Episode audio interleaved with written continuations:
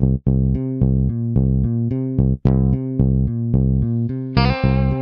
the Pitch. Der Sportpodcast mit Benny und David.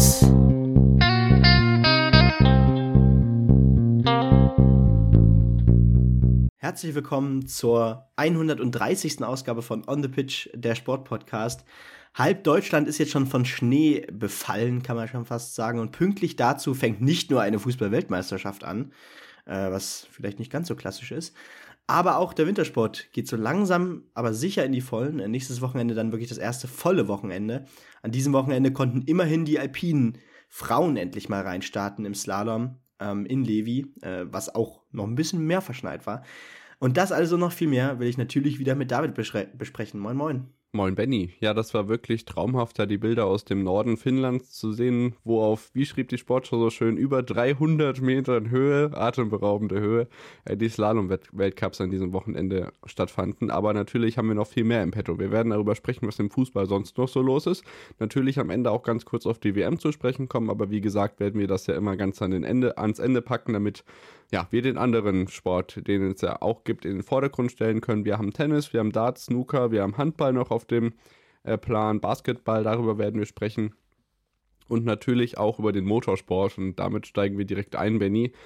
Sebastian Vettel hat seine Karriere beendet. Bei Wikipedia steht schon, er ist ein ehemaliger deutscher Automobilrennfahrer. Ähm, er hat uns alle und mich im Speziellen, würde ich mal sagen, ähm, bei 299 Rennen in der Formel 1 begleitet. Äh, begleitet. Ähm, ja, ist der jüngste Weltmeister gewesen, jüngster Rennsieger, ähm, viermaliger Weltmeister, erst bei Red Bull, äh, dann bei Ferrari und schließlich bei Aston Martin jetzt die Karriere beendet, hat er bei BMW sauber in Indianapolis 2007 alles angefangen. Und ähm, ja, da ich den Sommer 2008 mit dem Sieg von Monza, den er sensationell im Toro Rosso eingefahren hat, ähm, damals, wo er vor bei Bull war, ähm, ja, da geht ein ganz großer und bedeutender Mensch, der mich da zum Sport gebracht hat, so allgemein und zur Formel 1 im ganz Speziellen. Ja, ich glaube, da können einige Formel 1-Fans äh, auf jeden Fall einiges dazu sagen und äh, haben ähnliche Geschichten zu erzählen. Ähm, ja, letzten Endes ist es natürlich auch jemand, der in gewisser Weise ähm, nach beziehungsweise parallel zu der Michael Schumacher-Generation so ein Stück weit auch in seine Fußstapfen äh, gelaufen ist und ähm, das auch ja danach noch voll ausgefüllt hat. Ähm, deswegen tut sich natürlich jetzt die Frage auf, äh, wer tritt dann wiederum in äh, Sepps Fußstapfen. Es äh, ist eine ganz spannende Zeit jetzt und ich glaube, es war für viele jetzt wirklich sehr schwer. Immerhin konnte Sepp aber dann immerhin nochmal mit einem Punkt äh, seine Karriere beenden. Hat auch dieses Jahr nochmal Führungsrunden gesammelt. Da sind es jetzt 3501 geworden. Die 300 Rennen hat er nicht voll bekommen. Eben zum Beispiel, weil Nico Hülkenberg am Saisonbeginn für ihn eingesprungen ist. Mhm. Sonst hätte er die 300 auch geknackt. 53 Rennsiege, 57 Pauls, 38 schnellste Rennrunden. Und wir wünschen ihm jetzt alles Gute auf das, was er, äh, für das, was er jetzt vorhat. Und da steht aber auch einiges auf dem Programm. Was genau, das weiß man noch nicht. Aber ähm, ja, natürlich gibt es auch die leichte Hoffnung oder den Hoffnungsschimmer, dass er vielleicht mit Mick Schumacher dann 2026 im Audi zurückkommt, wer weiß denn schon. Ähm, ja, dann lass uns vielleicht auch sportliche gehen. Das letzte Formel 1 Wochenende des Jahres fand auf dem Yas Marina Circuit in Abu Dhabi statt. Und es war auch das letzte Wochenende von Mick Schumacher als Stammfahrer vorerst, denn ähm, er wird nächstes Jahr durch Nico Hülkenberg ersetzt werden. Das ist jetzt fest. Und für nächstes Jahr wird auch Logan Sargent jetzt bestätigterweise im Williams fahren. Das heißt, alle Cockpits sind für 2023 ähm, ja, belegt. Und was das Sportliche anbetrifft, würde Peter Hardenacke jetzt sagen, was waren da deine Eindrücke vom Wochenende, Benny? Ja, ich glaube, was man erstmal nicht erwähnen muss, es war wieder ein Startzielsieg von Max Verstappen. Ähm, der war gefühlt jedenfalls kaum in der Kamera, weil es eben vor allem um diesen zweiten Platz ging. Und der wurde auch ordentlich ausgefochten zwischen Charles Leclerc und äh, Sergio Perez. Ähm, am Ende Leclerc vor Perez und holt sich damit auch den zweiten Platz in, in der Gesamtwertung. Ähm, ja, und ansonsten war natürlich ein großer Blick, wie du schon richtig sagtest, natürlich auf Sebastian Vettel, der äh, ein gutes Qualifying hinter sich gebracht hat. Ähm, da sah es schon sehr nach Punkten aus. Ähm, es entwickelte sich dann doch ein bisschen als noch komplizierter als gedacht. Aber am Ende stand eben dieser zehnte Platz da und immerhin äh, ein relativ versöhnliches Ende. Ja, der Boxenstopp bei Sebastian Vettel kam einfach zu spät. Das hat ihn am Ende auch wirklich geärgert. Und er ist ja auch nicht der Einzige, der seinen Abschied gefeiert hat und in die Punkte gefahren ist, denn vor ihm ist Daniel Ricciardo, der ja auch bei McLaren durch Oscar Piastri ersetzt wird, im kommenden Jahr auch in die Punkte gefahren, Platz 9. Und ähm, wer es das nicht geschafft hat, ist Fernando Alonso, denn der wird ja das Cockpit von Sebastian Vettel übernehmen, neben Lance Stroll und kann den Alpine dann nicht ins Ziel bringen. Ein Wasserleck ähm, ja, sorgt dafür, dass er das letzte Rennen, was er bei Alpine in Runde 27 ähm, ja, schon aufgeben musste und eben nicht die Zielflagge sieht. Perez, wie gesagt, auf Platz 3. Sainz, Russell, Norris, Ocon und Stroll holen die weiteren Punkte. Dahinter dann noch Ricciardo und Vettel. Mick Schumacher wird mit 5 äh, Strafsekunden, weil er Latifi noch abräumt, 16. im Rennen. Lewis Hamilton wird auch nicht äh, zu Ende fahren können und eben nicht gewertet. Und Nicola Latifi ebenfalls aufgrund eines Elektronikproblems nicht im Ziel. Das heißt, Magnussen dann der letzte gewertete Fahrer, der die Zielflagge so wirklich sieht.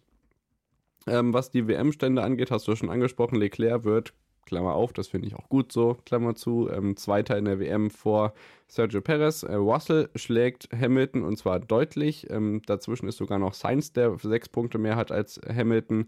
Dann kommen in der WM Norris, Ocon, Alonso, Bottas, Ricciardo, Sebastian Vettel wird in seiner letzten Saison Zwölfter. Ähm, Magnussen, Gasly, Stroll, Mick Schumacher mit 12 Punkten auf Platz 16 in der WM, Zunoda, Joe, Albon, Latifi und ganz hinten mit zwei Punkten Nick de Vries und Nico Hülkenberg, der keine Punkte holt. In der Konstrukteurswertung war ja schon klar, dass Red Bull gewinnt. Ferrari konnte sich dann äh, auf jeden Fall noch gegen Mercedes behaupten, sicherte sich Platz 2, Alpine sichert sich Platz 4 vor McLaren, Alfa Romeo und Aston Martin punktgleich, aber Alfa Romeo behält die Nase vorn, weil sie ähm, mehr Punkte insgesamt als, äh, als Ereignis sozusagen geholt haben. Beide mit 55, Haas 37, Alpha Tauri 35, Williams 8. Es war eine viel zu lange Formel 1-Saison, die nächstes Jahr noch länger wird, Benny. Ja, und nicht nur viel zu lang im Sinne von noch mehr Rennen, sondern ähm, ich glaube, man kann auch sagen, ähm, am Ende war dann auch so ein Stück weit vielleicht die Luft raus. Ich meine, frühzeitig stand äh, Verstappen als Weltmeister fest. Das heißt, es gab nicht die Spannung wie im Vorjahr oder teilweise auch wie in den Vorjahren. Und ähm, ja, äh, ich, ich, bin gespannt, wie der Eindruck dann nach der nächsten Saison ist. Äh, ob sich das Bild einfach nochmal bestätigt, weil auch Verstappen äh, zum dritten Mal äh, in Folge Weltmeister wird. Oder äh, ob sich tatsächlich wieder ein heißer Kampf, äh, ein Zweikampf oder so entwickelt, ähm, der dann diese noch längere Saison auch doch erträglich macht. Aber ähm, deine Einstellung ist da ja auch eher negativ zu, ne? Naja, also ich glaube auf der einen Seite, dass wenn man bei Ferrari vielleicht doch mal die richtigen Köpfe rollen lässt, dass da auf jeden Fall mehr Potenzial ist. Das war ja auch dieses Jahr schon so. Und dazu kommt eben aus den letzten Wochen begründet die Hoffnung, dass vielleicht Mercedes nochmal vorne angreifen kann. Also so pessimistisch bin ich nicht, was vielleicht sogar ein Team-Dreikampf da vorne angeht. Ich glaube schon, dass Red Bull da die Nase vorne haben wird, aber ja, da ist auch wieder der Wunschvater des Gedankens. Ähm, könnte es auch enger werden nächstes Jahr. Ja, ich meinte eigentlich auch vor allem tatsächlich ähm, bezogen auf die Länge der Saison, äh, weil, wie, wie, du schon richtig sagtest, ich meine. Da, also da wird die Luft auch wieder genauso raus sein wie dieses Jahr. Ja. Ohne Zweifel. Also da wird es ja dann im November irgendwann in Las Vegas rundgehen. Äh, das ist, naja. Immerhin dann ohne Weltmeisterschaft im Nacken, also ähm, das haben wir Also das ist wirklich mein geringstes Problem, dass jetzt da sich gestern das noch mit der Fußballwärme, also hat sie eigentlich gar nicht, das wurde extra getimed. Vielmehr hat mich gestört, dass Lena Dürr ihren zweiten Slalomlauf während der ersten Rennrunde runtergebracht ja. hat, aber darüber können wir nachher noch sprechen. Ich denke, wir kommen zum Tennis, schließen diese Formel 1 Saison ab und ähm, ja, sind natürlich trotzdem gespannt, was da nächstes Jahr passiert. Bei uns bleibt natürlich aktuell, aber wir sind kein Formel 1 Podcast, sage ich dann auch immer gerne als Abschluss. Ähm, wir machen weiter mit dem Tennis und da hat Novak Djokovic seit langem mal wieder die Nitto ATP Finals in Turin gewinnen können, Benny. Ja, ganz genau. Und er musste, glaube ich, ganze sieben Jahre darauf warten. Äh, er konnte seinen sechsten Titel jetzt schon aber feiern. Äh, also, das ist schon eine sensationelle Quote. Ähm, ja, Zverev wäre natürlich normalerweise dabei gewesen, äh, hat aber nach seiner Verletzung ähm, tatsächlich auch noch eine Corona-Infektion mitgenommen. Das heißt, auch das Turnier äh, konnte er nicht zu sein, für sein Comeback feiern. Am Ende war es, wie gesagt, Novak Djokovic, der im Finale dann Kasper Rüth schlagen konnte. Kasper Rüth stand ja unter anderem ja im French Open und US Open Finale, also äh, auch einer der Aufsteiger in diesem Jahr. 7 zu 5, 6-3 hieß es da am Ende. Zuvor im Halbfinale konnte Djokovic noch Taylor Fritz schlagen, den US-Amerikaner, den Jungen. Äh, da ging es, glaube ich, in zwei Tiebreaks, also das war schon deutlich knapper. Und ja, während eben äh, Kaspar Rüth tatsächlich Andrei Rublev relativ äh, solide und locker schlagen konnte, um ins Finale einzuziehen. Ich glaube, die Runden davor hatten wir letzte Woche schon besprochen. Dementsprechend, ja, rundet Djokovic äh, sein Jahr definitiv wieder ab. Ich meine, ähm, nach den ganzen Geschichten um was weiß ich, äh, ja. Zu Jahresbeginn in der Tagesschau, weil er nicht geimpft war und in Australien in diesem dämlichen Hotelfest saß, zum Beispiel. Das war alles ja, genau. dieses Jahr. Damit hat das Jahr, wollte gerade sagen, ich habe noch gerade überlegt, ob das nicht letztes ja. Jahr war. Doch, aber doch, das ich glaube, das müsste dieses Jahr. Genau, ziemlich das, sicher. Das fiel alles in dieses Jahr. Wahnsinn. Und ähm, letzten Endes war es leistungstechnisch wieder ein überragendes Jahr für Novak, ähm, der sich da, ja, der da, dadurch natürlich auch profitiert, dass unter anderem ein Federer jetzt, äh, ja, zurückgetreten ist. Nadal ist auf seiner äh, ja, letzten Geraden, in Anführungszeichen, hat man das Gefühl. Ja. Der profitiert natürlich jetzt äh, davon und ist jetzt noch der, der von dieser Generation, von dieser Meistergeneration übrig bleibt.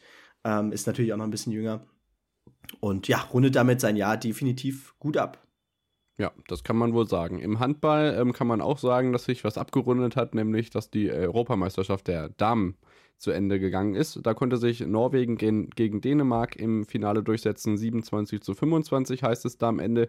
Im dritten, äh, im Spiel um Platz 3, und das ist sehr, sehr überraschend, gewinnt der Co-Gastgeber, bzw. die Co-Gastgeberin aus Montenegro gegen den amtierenden Olympiasieger aus Frankreich und sichern sich, wie gesagt, den dritten Platz. Deutschland auf Platz 7 am Ende bei der Europameisterschaft. Das ist ja irgendwie auch das Schöne im Handball, dass man da so auch hinter Platz 3 relativ genaue Platzierungen dann hat. Und was ähm, die Handball-Bundesliga der Herren angeht, kann man auch sagen, dass es ein durchaus spektakuläres Wochenende war, weil wir hatten nicht nur das äh, spektakuläre Spitzenspiel, was auch die Sportschau übertragen hat, Magdeburg gegen Kiel 33 zu 34 und ein äh, Sieg der Rhein-Neckar-Löwen gegen Erlangen, sondern noch ein weiteres spektakuläres Spiel, auch aus nordhessischer Sicht. Ja, genau, die MT ähm, ist ja ein bisschen durchwachsen in die Saison gestartet, konnte jetzt aber tatsächlich fünf Spiele in Folge gewinnen, die Melsunger. Und äh, ja, erreichten jetzt sogar einen Punktgewinn gegen die starken Flensburger, die ja auch äh, äußerst gut in die Saison gestartet sind. 25 zu 25 am Ende. Und ähm, ja, damit ist Melsung jetzt für eine äh, gute Anzahl an Spielen ungeschlagen. Ähm, hat wieder diesen, ja, diesen, äh, diese Probleme in der Anfangsphase abgelegt und ist jetzt wieder auf einem guten Weg ins obere Drittel. Ähm, spannend zu sehen, wie es da weitergeht. Und ähm, ja, hätte so, glaube ich, auch niemand gedacht, gerade nach diesem Start. Ja, genau, ist aber auch dringend nötig. Also das Personal ist ja da. Ähm, was haben wir noch? Der HSV äh, gewinnt ähm, gegen Wetzlar 28 zu 30. Wetzlar schmeißt doch den Trainer raus, ein Benjamin ohne Job. Benjamin Matschke ist nicht mehr Trainer bei der HSG. Ähm, Hamm verliert erwartungsgemäß gegen den Bergischen HC 27-31. Füchse Berlin Lemgo-Lippe ungefährdet 32-26 Sieg des Tabellenführers und in Leipzig scheint es auch besser zu gehen nach dem Trainerwechsel. 33 zu 26 heißt es da. Auch Minden war erfolgreich und das Spiel, was noch aussteht, dann erst im Dezember für diesen Spieltag ist Gummersbach gegen Hannover. Ja, ganz genau. Und äh, da behalten wir natürlich einen Blick drauf. Das geht noch ein paar Wochen bis vor Weihnachten. Dementsprechend, ähm, David, ich würde sagen, wir gehen zum Darts, oder? Denn da gibt es ja. Ein ja. Name, der lange sich gesehnt hat, mal ein, eine Trophäe zu erwerfen und es hat endlich funktioniert. Es hat endlich funktioniert. Und mit was für einer äh, ja, Performance, muss man hier auch sagen. Ähm, Michael Smith gewinnt seinen ersten Major-Titel im zehnten Finale. Im zehnten Major-Finale ähm, ja, ist Nathan Espinel der leidtragende 16 zu 5 demontierte äh, Smith äh, The Asp am Ende. Ähm, in der Partie, in der ja, Smith eigentlich durchgehend 10, 12 Punkte über dem Average von Espinel gespielt hat. Es war, es hat sich abgezeichnet, ich glaube, es hat sich noch hochgekämpft bis zum 3 zu 2 und dann hat, er, hat sich Smith schon 7 zu 3 abgesetzt und ja, am Ende hätte, glaube ich, Smith elf Lecks in Folge gebraucht und hätte kein Leck mehr abgeben dürfen. Ähm, das war schon wirklich ja, eine bedeutend starke Performance für Michael Smith und endlich hat er auch diese Doppelprobleme in den großen Finals abgelegt. Hat sogar Tops getroffen äh, für den Titelgewinn. Äh, das hat ihm so viel Preis gekostet in seiner Karriere. Jetzt holt er 150.000 Pfund und das unter anderem über Siege ähm, also erst natürlich, wie gesagt, das Finale gegen Nathan Espinel, dann im Halbfinale gegen Raymond van Barneveld gestern Nachmittag 16 zu 12 gewonnen, der das erste Mal im Halb... Legende. Ja, das erste Mal im Major-Halbfinale bestimmt seit fünf Jahren, glaube ich. Barney größer Espinel, eindeutig. Eindeutig. Äh, ja, ich meine, ähm, Barney hat wiederum im Achtelfinale Golden Price geschlagen und in der Vorrunde auch. Äh, zweimal. Ähm, das, das muss man auch erstmal sagen, weil Gervin Price ist der hatte in den letzten Jahren fast schon so ein Abo, sowas wie ein Abo auf äh, den Grand Slam of Darts, hat den schon dreimal gewonnen. Also ja. ähm, ganz stark ihn da auch noch bei der Distanz bis, bis 16 war das ja, glaube ich. Nee, bis 10. Äh, zu nee, doch bis 16, genau, im Viertelfinale zu schlagen. Ähm, und ja, Martin Schindler war ja dabei. Der konnte leider die Gruppenphase ganz knapp nicht überstehen. Äh, wurde in der Gruppe am Ende, ich habe es gerade gar nicht auf dem Schirm, ich glaube, Dritter konnte aber immerhin einen Sieg über ähm, Adam Gavlas feiern. Hat gegen Cross trotz Matchstarts 4 zu 5 verloren. Ähm, da wäre mehr drin gewesen, dann stände, stände sein erstes Achtelfinale. So leider nicht, aber damit ist das denn das einzigste, das einzige große Turnier vor der WM ähm, ja, passé. Und am nächsten Wochenende sind noch die Players Championship Finals, äh, was dann so gesehen die Generalprobe für die ganz große WM im Ellipelli ist. Da sind es ja auch nur noch ungefähr vier Wochen hin und auch da werden wir natürlich ähm, ja, mit zahlreichen Sonderfolgen zwischen der Vierschanzentournee dabei sein. Da wird auch sicherlich Kollege Philipp Wolf wieder am Start sein und noch der ein oder andere auch, den wir da in Planung haben. Also da könnt ihr euch drauf freuen. Und es gibt noch einen wiedergenesenen Rolf Kalbis zurück am Eurosport-Mikrofon und hat die UK Championships begleitet. Benny, wie geht's denn im Snooker so? Ja, auch da gab es einige Überraschungen. Ähm, unter anderem, ja, Ding Junhui ist zurück, ähm, der ja auch Was schon ein, ja, der Chinese, der eigentlich den Sport erst so richtig äh, tauglich gemacht hat in seiner Heimat ähm, durch seinen Major-Titel. Ich weiß gar nicht mehr, welches Turnier er damals gewonnen hat. Ähm, konnte sich tatsächlich bis ins Finale spielen, äh, verlor dort erst mit 7 zu 10 gegen Mark Allen und ähm, konnte aber auf, aber auf dem Weg in dieses Finale unter anderem Ronnie O'Sullivan im Viertelfinale mit 6 zu 0 schlagen. Zu 0 den Altmeister. Das ist äh, eine riesengroße Geschichte. Äh, wie ich schon im Vorhinein berichtet hatte, Lukas Kleckers war leider nicht am Start, konnte sich nicht qualifizieren. Aber ähm, ja, auch da schön zu sehen, äh, dass mal wieder ein Chinese im Finale stand. Ähm, Gerade bei Ding Junhui, äh, da dachte man, die Zeit wäre jetzt so langsam vorbei. Er kämpft sie jetzt doch nochmal bei so einem großen Turnier in, äh, in ein Finale und ja, schön zu sehen. Genau. Dann geht es bei uns nach der Unterbrechung weiter mit Wintersport, Basketball und NFL und natürlich blicken wir danach auch noch auf den Fußball. Also bleibt dran, wir sprechen unter anderem über zwei vierte Plätze von Lena Dörr und vieles mehr. Bis gleich.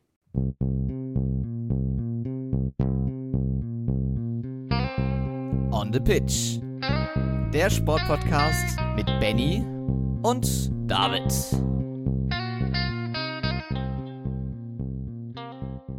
Da sind wir wieder zurück nach der Unterbrechung und melden uns wieder mit dem Wintersport. Ja, Deutschland ist halb überzuckert von Schnee. Benny hat es zu Beginn schon gesagt und auch in Finnland sieht das nicht anders aus.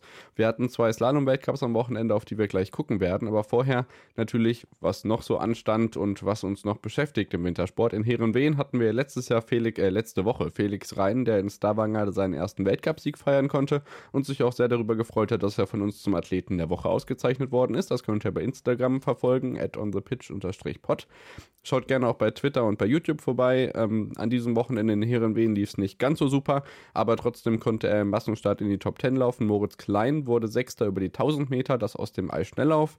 Und ähm, ja, bevor wir darauf blicken, was kommt und was in Levi passiert ist, Benny, macht es mir so ein bisschen Sorgen, was das IOC mit der nordischen Kombination vorhat. Ähm, da wurde jetzt ein IOC-Direktor von der Sportschau interviewt und oh, das klingt alles echt nicht gut. Da wackelt, glaube ich, die ganze Sportart. Ja, und das ist so schade, weil ähm, diese Sportart nie die große Chance bekommen hat, in meinen Augen. Also, ja, McConnell, der IOC-Direktor, hat ja auch gesagt, ja, die Sportart müsse sich bis 2029 beweisen. Ähm, und ja, in meinen, also es, es wirkt jetzt auch so, ich glaube, das hast du ja vorhin auch gesagt, ähm, dass ja die Wahrscheinlichkeit nicht hoch ist. Also das, es klingt jetzt nicht so, als würde, als würde äh, die nordische Kombination eine faire Chance nochmal bekommen.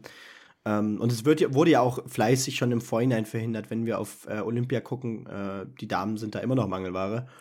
Ähm, und das, es ist einfach ein großes Problem. Ähm, ich finde, also natürlich gucken wir da auch aus, auf eine, äh, aus einer deutsch-perspektivischen Sicht drauf, ähm, in der, also in, in, dem, in dem Land, in dem äh, die Sportart doch äh, etwas grö größer beäugt wird als im Rest von Europa. Ja. Ähm, aber man muss doch auch die Fortschritte anerkennen. Ich meine, ähm, die breite Fernsehübertragung allein in Deutschland ähm, finde ich, find ich grundsätzlich erstmal eigentlich ein guter Schritt. Ähm, große Teile wurden dann doch auch im, auf ARD und ZDF übertragen. Ansonsten konnte man alles auf Eurosport eigentlich meistens sehen. Was aber die ähm, letzten Jahre auch immer schon so war. Da hat sich jetzt akut nichts gebessert, aber ja. Ja, ja, aber äh, dementsprechend es ist da. da. So. Genau, ja. man, man hat versucht. Genau, man, man hat ver versucht, die Frauen so langsam heranzuführen. Ähm, hatte zwischenzeitlich aber vor zwei Jahren zum Beispiel, glaube ich, nur vier oder zwei bis vier Weltcups. Ähm, das heißt, es wurde ja auch teilweise ähm, besonders schwer gemacht, da äh, eine Weiterentwicklung herbeizuführen. Dementsprechend sehe ich diese Chance einfach nicht, die äh, der Sportart gegeben wird. Ja, also dann, während Johann Elias, der FIS-Präsident, weiter seine großen FIS-Games plant, ähm, die ja dann auch ohne Biathlon zum Beispiel stattfinden werden sollen, ähm, äh, liegen da die Prioritäten einfach falsch. Da sollte man die Sportart stärken und der, der Sportart unter die Arme greifen, um eben genau. beim IOC den gewissen Stellenwert zu erhalten. Äh, wir dürfen gespannt sein, wie das jetzt alles so wird. Ähm, am Wochenende wird es keinen Damenweltcup der Kombiniererinnen geben. Dafür wird in Ruka neben den ja, neben dem Langlaufzirkus und dem Skisprungzirkus, die da beide auf der Ruka Tunturi-Schanze äh, tätig sind. Also die Langläufer und Langläuferinnen logischerweise nicht, aber auch die Kombinierer sind dabei. Äh, in Killington haben wir Riesenslalom und Slalom der Damen. In Lake Louise das erste Männer-Speed-Wochenende, nachdem wir ja ganz viele Absagen hatten. Ja, ähm, was den Alpinzirkus anbetrifft, da ist es wieder. Ich bin froh, dass die Sky Formel 1 Saison vorbei ist. Ähm, und jetzt blicken wir darauf, was am Wochenende in Levi passiert ist, denn da konnte sich ähm, ja, der Weihnachtsmann mit einer US-Amerikanerin vergnügen. Wie schön kann man das ausdrücken, David? Ja, also ja, Michaela Schifrin hat auf jeden Fall äh, ein Wochenende nach Mars gefeiert, kann man glaube ich sagen. Ich meine, am Ende standen da zwei Titel und das auch noch ähm, ja auf einer ja, Bahn, die sie gar nicht so gern mag. Äh, Levi, Piste. Levi, ja, auf einer Piste, sorry. Ähm, sie, hat auch, sie hat oft genug gesagt, Levi ist nicht so ganz ihr Ding. Ähm, ja. Und ich glaube, so kann man mal, ja, doch mal in die Saison starten auf einer Piste, die man selbst nicht so sehr mag. Ähm, aber auch aus deutscher Sicht gab es einige äh, gute Ergebnisse. Ich meine, ähm, allein Lena Dürr, ja, hat zweimal wieder hauchdünn das Podium verpasst, gerade im ersten Lauf zweimal auf dem Podium gewesen, so gesehen, ähm, zwischenzeitlich.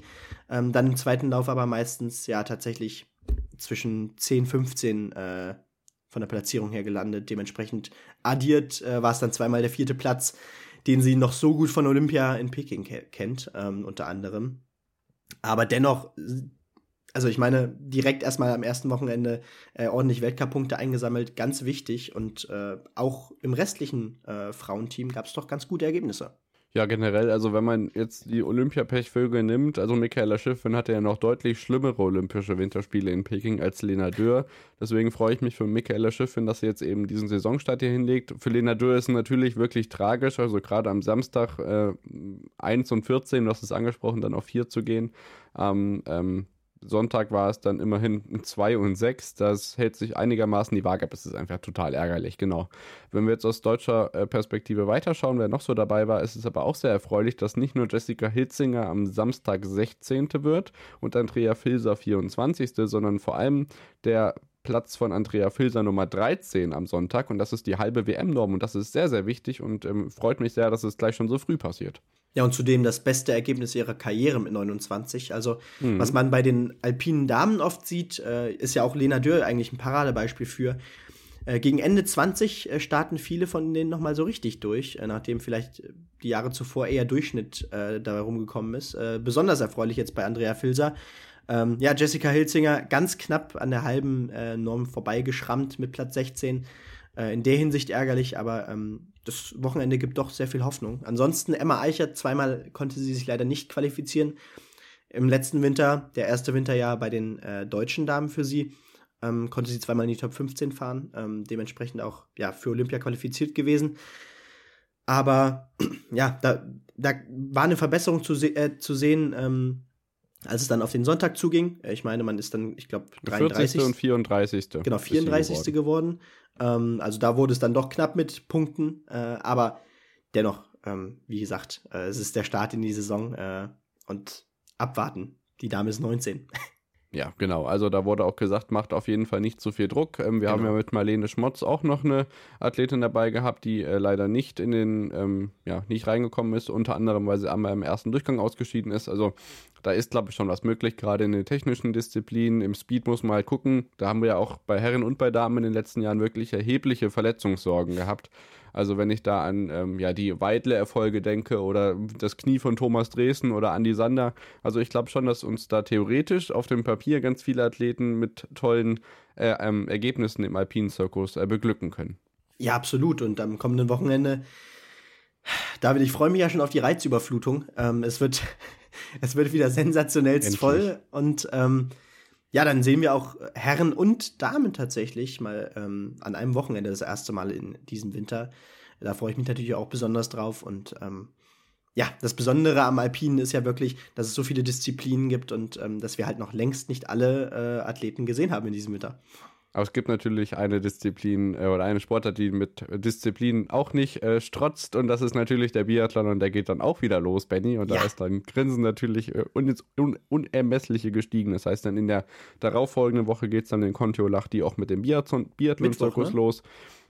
Ähm, Kann das sein? Oder Dienstag, habe ich gerade nicht auf dem Kopf. Auf jeden Fall Kontiolahti als erstes. Wir haben am genau. Wochenende ja dann nicht nur das Spiel der Deutschen am Sonntagabend, sondern eben, wie gesagt, Lake Louise, Killington, volle Pulle Ruka. Die Skisprungwettbewerbe, glaube ich, beide morgens um neun. Also da könnt ihr auch gerne ein bisschen früh aufstehen und euch dann ähm, ja, den ganzen Tag wieder wohlig warm vor den ähm, ja, Fernseher setzen. Das ist auf jeden Fall sehr empfehlenswert. Und ähm, ja, ich denke, wir sind mit dem Wintersport soweit durch. Ja. Können ganz kurz schauen, was im Basketball los ist. Da können wir sagen, dass die deutsche Mannschaft in der Euroleague weiter ähm, überhaupt nicht performen. Bayern verliert gegen Piraeus 71 zu 82 und Alba verliert gegen Real Madrid 90 zu 72. Da läuft also so gar nichts nach Plan. In der Bundesliga sieht das schon ein bisschen besser aus für die Bayern. Ähm, und für Alba, die haben nämlich beide gewonnen gegen ähm, die Synthetics MBC und die MHP-Riesen aus Ludwigsburg. Ähm, ja, also europäisch gesehen wirklich ganz schwach ja, ist auch etwas, was uns schon tatsächlich über ein, einige Wochen hin begleitet. Ähm, da hört man leider wenig Besserung. Aber ich würde sagen, wir ja, springen über den großen Teich und äh, schauen auf die NFL. Ähm, auch da kann man, glaube ich, sagen, äh, ist es weiter definitiv ähm, wenig überraschend. Ich meine, allein schon wie Aaron Rodgers, der Top-Quarterback, ähm, mit den Green Bay Packers jetzt wahrscheinlich sogar die ähm, Playoffs verpassen wird. Äh, da sieht es jetzt wirklich sehr düster aus nach der Niederlage gegen die Titans. 17 zu 27 hieß es da am Ende. Äh, andererseits zum Beispiel die Detroit Lions, ähm, ja, mit Amon Ra, St. Brown unter anderem, ähm, konnten jetzt den dritten Saisonsieg einfahren. Ähm, in Folge, glaube ich sogar. Ähm, und ja, am Ende 31 zu 18 gegen die New York Giants. Auch erfreulich. Und andererseits die Chiefs, die weiterhin, ähm, ja, echt gut in die Saison gestartet sind. 30 zu 27 gegen die Chargers. Der achte Saisonsieg. Ähm, die Playoffs, die stehen eigentlich schon so gut wie fest. Weitere Ergebnisse, die Steelers verlieren in einem Highscoring-Game mit 30 zu 37 gegen die mhm. Bengals, relativ knapp. Die Cowboys demontieren die Vikings, die wir auch vor ein paar Jahren echt noch ganz weit oben gesehen haben, mit 40 zu 3. Ähm, Raiders gewinnen 22 zu 16 gegen die, äh, die, gegen die Broncos.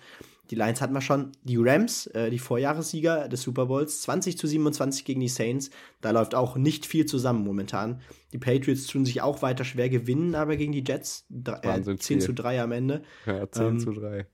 Das willst du dir wirklich nicht geben. Äh, apropos, Ravens gegen Panthers, ähnliches Spiel, 13 zu 3. Bills gegen die Browns, 31 zu 23. Die Commanders gewinnen gegen die Texans mit 23 zu 10. Und die Eagles gewinnen hauchdünn gegen die Colts mit einem Punkt Abstand 17 zu 16. Ja, ey, Benny, ich bin ganz fassungslos. Du hast beim Basketball einfach äh, übersprungen, dass deine, deine, deine WG Göttingen äh, natürlich jetzt wirklich in der Krise ab, in die Krise abgerutscht ist, gegen Oldenburg verloren, aber egal.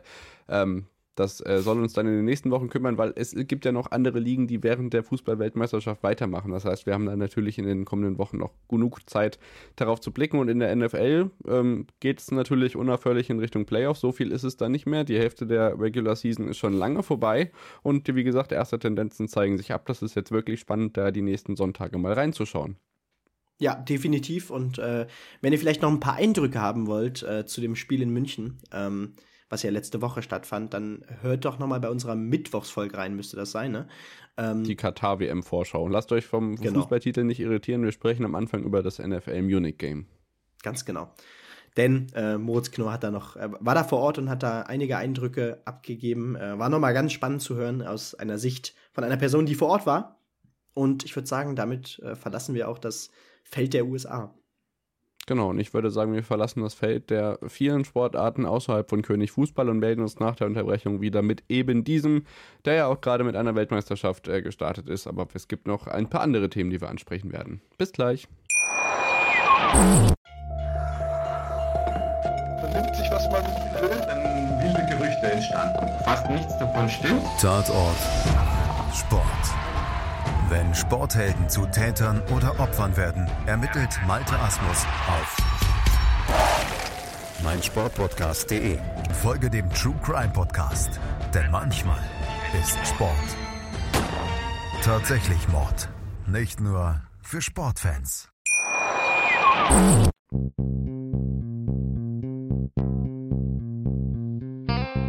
On the Pitch.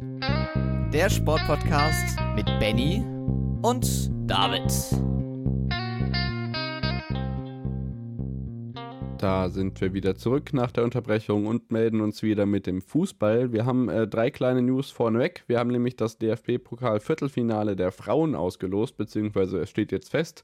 Am 28. Februar und 1. März werden der 1. FC Köln gegen den VfL Wolfsburg spielen. Jena trifft auf Freiburg, Hoffenheim gegen München und Leipzig, die sich ja sensationell gegen Eintracht Frankfurt durchsetzen konnten, trifft auf äh, SGS Essen. Also das ist das Viertelfinale im Damenpokal. Reinhard Rauber wird nach 24 Jahren, äh, 23 Jahren, die er mit Unterbrechung BVB-Präsident war, nicht mehr antreten und gibt dieses Amt auf. Und die deutsche U21-Nationalmannschaft Benny gewinnt 4 zu 2 das letzte Vorbereitungsspiel des Jahres gegen Italien. Ja, sehr erfreulich. Ähm, ich freue mich da natürlich. Also, ehrlich gesagt habe ich das Spiel tatsächlich auch äh, zum Teil geguckt, weil da habe ich immerhin. Pro 7, glaube ich, ne? Genau, äh, Pro 7, Pro 7 Max ja. wahrscheinlich sogar. Ähm, oder? Ich bin mir nicht sicher. Ich glaube, äh, das lief sogar im Hauptprogramm. Egal. Kann auch sein. Jedenfalls, naja, wenn ich Nationalspieler sehen will von meinem Herzensverein, dann muss ich eben zur U21 gehen. Wer war denn dabei aus Schalker Sicht? Na, Tom Kraus natürlich, äh, ist ja sogar einer der wichtigsten Spieler im, im Mittelfeld. Ähm, und ja, natürlich der Ex-Schalker Malik Chow, der ähm, bei Mailand noch nicht so viel gespielt hat in dieser Saison. Ja, so ging es mir mit Amos Pieper und Arne Meyer vor, äh, also im letzten Jahr auch. Von daher kann ich das auf jeden Fall gut nachvollziehen. Bei Arminia ist das ja noch seltener. Da hatten wir ja noch nicht so viele deutsche Nationalspieler in der A-Mannschaft. Ähm, ja, wir kommen zur Fußball-Weltmeisterschaft. Der Sportschau Daily ähm, WM-Update-Podcast heißt heute One Love statt Katar-Stimmung. Also, was mich im ZDF gestern so ein bisschen genervt hat, dass alle über diese dämliche Binde diskutieren, die ja auch wirklich ja. eigentlich dämlich ist. Also man sollte sie tragen, dass sie nicht so aussieht, wie sie hätte aussehen können, ist uns allen klar. Man erblickt jetzt gespannt darauf, was am heutigen Montag um 14 Uhr bei England gegen Iran passiert, wenn Harry Kane eben diese Binde trägt oder nicht, weil viele eine gelbe Karte befürchten. Manuel Neuer äh, sagt, ja mein Gott, ich trage halt und Christoph Kramer hat gestern Abend gesagt, ja mein Gott, äh, scheißt euch mal nicht ein und diskutiert nicht immer über dieses scheiß Stück Stoff, sondern die ja. sollen das Ding halt einfach tragen, mein Gott.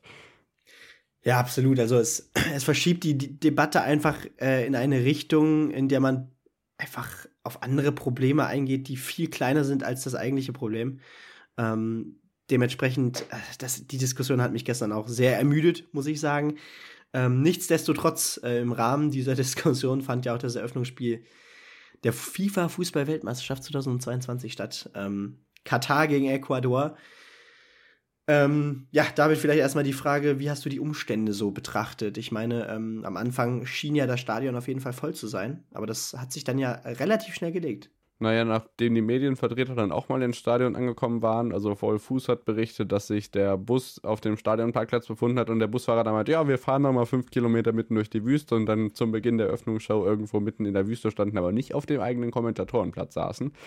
Also, ähm, die sind dann auch verspätet angekommen und das Stadion war voll. Ja, die Eröffnungsshow, Belereti meinte, es ist jetzt eher so eine olympische Eröffnungsfeier gerutscht, als irgendjemand singt und tanzt ein bisschen vor dem eigentlichen Spiel und das dauert so eine Viertelstunde.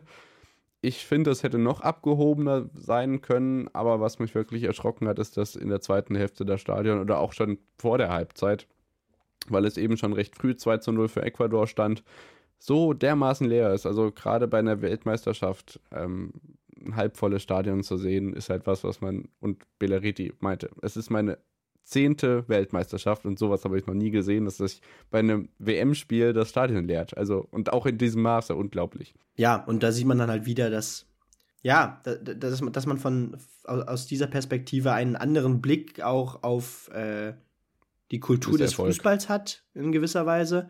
Ähm, Misserfolg auch, ja, aber, ähm, aber ich frage mich schon, was, was, was denn, äh, naja, die Vorstellung der Fans in Anführungszeichen war vor diesem Turnier. Ich meine, man ging, glaube ich, schon als eindeutiger äh, der Außenseiter in diese Gruppe.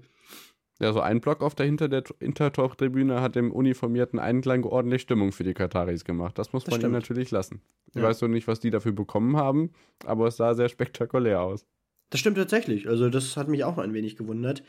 Ähm, es sah jedenfalls realistischer aus als äh, ja, die nordkoreanischen Fans 2010, äh, die eigentlich aus China kamen.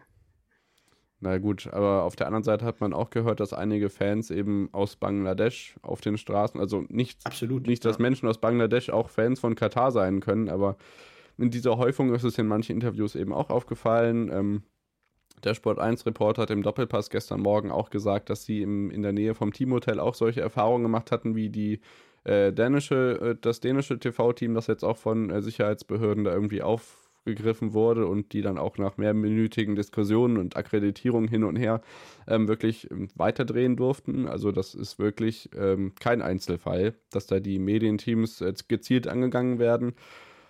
Was man aus den Teamkreisen hört, da bin ich mir, habe ich noch nicht so viel gehört, aber was die Medienberichterstattung angeht, ist es natürlich wirklich so arg, wie wir alle befürchtet hatten. Was das Spiel selbst angeht, kann man sagen, ähm, ja, relativ ungefährdet, ähm, gewinnt Ecuador 2 zu 0. Ähm, der einzige Mann, der bei, Olympi äh, bei, bei, Weltmeisterschaften für dieses Land getroffen hat, 2014 war das auch schon so, immer Ender Valencia trifft zweimal oder eigentlich auch noch mehrmals, einmal durch Elfmeter und dann später durch, eine, ja, durch einen schönen Kopfball nach einer Flanke. Ähm, aber schon in der dritten Minute gingen die großen Diskussionen los, denn man hatte eine Abseitssituation, an der der Torwart beteiligt war, weil er nicht ganz hinten stand und dann eben dieser berühmte vorletzte Spieler eben einer, ein anderer war, als es in den meisten anderen Abseitssituationen der Fall war. Das hat schon mal für ordentlich Verwirrung gesorgt und in der Halbzeit dafür, dass bis dahin Twitter so dermaßen gekocht hat, dass Katar ja gleich schon in der dritten Minute den Schiri bezahlen müsste und ja. Ich sag mal so, Jochen Breyer hat es eigentlich in der Pause relativ gut auf den Punkt gebracht. Ähm, das war ein, bisschen früh mit äh, nach drei Minuten direkt über Korruption zu reden, weil es äh, kam dann ja auch heraus, es war abseits. Ähm, der Spieler wahrscheinlich, ich glaube, es war Val Valencia stand mit einem Fuß im Abseits, ähm, wo Jochen Breyer dann auch meinte, ja, da waren wir vielleicht mit der äh, mit dem mit dem Urteil doch zu früh. Ähm, absolut. Und äh, ja, was man aber konstatieren muss, ähm, wer sich wirklich herauskristallisiert hat äh, bei Katar, ist der Torwart. Ähm, wie heißt der Moment? Ich muss ihn mal kurz aufrufen. Äh, Al-Sheb, äh, der da wirklich eigentlich alle drei Tore auf die Kappe äh, nehmen muss. 2-0 hat ja am Ende Ecuador gewonnen, aber das eine Abseitstor eben. Ich meine, der Elfmeter, den hat er verursacht, ähm, wenn ich mich Ja. nicht irre. Und Ja, äh, bei dem 1 zu 0 sah er jetzt auch nicht besonders gut aus. Ähm, und grundsätzlich, äh, Ecuador musste einfach nicht mehr machen, äh, war keine Glanz, Glanzleistung. Aber Katar war absolut überfordert und ich bin wirklich gespannt, wie das ist, wenn ja, die, diese Mannschaft auf äh, ein Top-Team wie die Niederlande trifft. Ja, das wird dann auf jeden Fall spannend in den nächsten Spieltagen. Heute noch die Partie in England gegen Iran, das heißt der erste Auftritt von Harry Kane. Danach Senegal ohne Sadio Mané, da wird das ganze Turnier nicht spielen gegen die Niederlande. Das ist wohl mit ähm, eins der besten Spiele auf dem Papier heute. Dann heute Abend noch USA gegen Wales. Am Dienstag, und das ist dann das erste Magenta-Exklusivspiel, haben wir den ähm, Weltmeisterkandidaten Nummer 1, Argentinien gegen Saudi-Arabien, Dänemark, Tunesien, Mexiko, Polen und Frankreich, Australien, bevor dann am Mittwoch das erste Spiel warte, äh, das erste Spiel startet, wo sich ähm, ja, Fußball Deutschland vor der großen Frage befindet, gucken oder nicht gucken. Marokko, Kroatien, Spanien, Costa Rica, Belgien, Kanada und um 14 Uhr eben Deutschland gegen Japan. Ja, ganz genau. Mal sehen, äh, wie wir äh, darauf blicken werden. Vielleicht kommt noch eine Sonderfolge, vielleicht auch nicht. Ähm, aber ja, wir, werden es auf jeden Fall, wie gesagt, so regeln, dass äh, entweder in den regulären Folgen ganz hinten der WM-Teil kommt oder ja, separat in Einzelfolgen. Das heißt, wenn ihr da keinen Bock drauf habt, ist das absolut legitim und ihr habt unseren absoluten Respekt, glaube ich. Und ähm, ja, dementsprechend, äh, ich glaube, das war's. Und The Pitch ist boykottkompatibel. Genau. Schön, das ist ein Wir wünschen euch eine schöne Woche. Wir haben ja noch viel mehr Sport. Also wir haben es ja vorhin gesagt, Wintersport, volle Pulle. Also äh, gerade wenn dann der Biathlon losgeht, haben wir natürlich auch unter der Woche eine Menge los, gerade was den Wintersport. Jetzt könnte ich wieder anbetrifft sagen. Ich sage einfach gar nichts mehr und wünsche euch eine schöne Woche, Benny, mit den letzten Worten. Ja, ich wünsche euch auch eine schöne Woche. Ähm, ob ihr es guckt oder ob ihr es nicht guckt, äh, es, du sagtest es schon, es gibt so viel zu schauen. Äh, freut euch auf das erste riesige Wintersportwochenende. Ihr könnt eigentlich ja, zehn Stunden vor dem Fernseher sitzen bleiben. Einfach nur mit Wintersport. Ähm, zweimal tatsächlich, sogar Samstag und Sonntag. Ich freue mich darauf. Ich werde auch nicht viel mehr machen. Ähm, und damit spätestens bis nächsten Montag. Ciao. Ciao.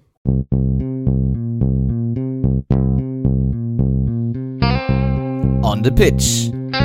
Der Sportpodcast mit Benny und David.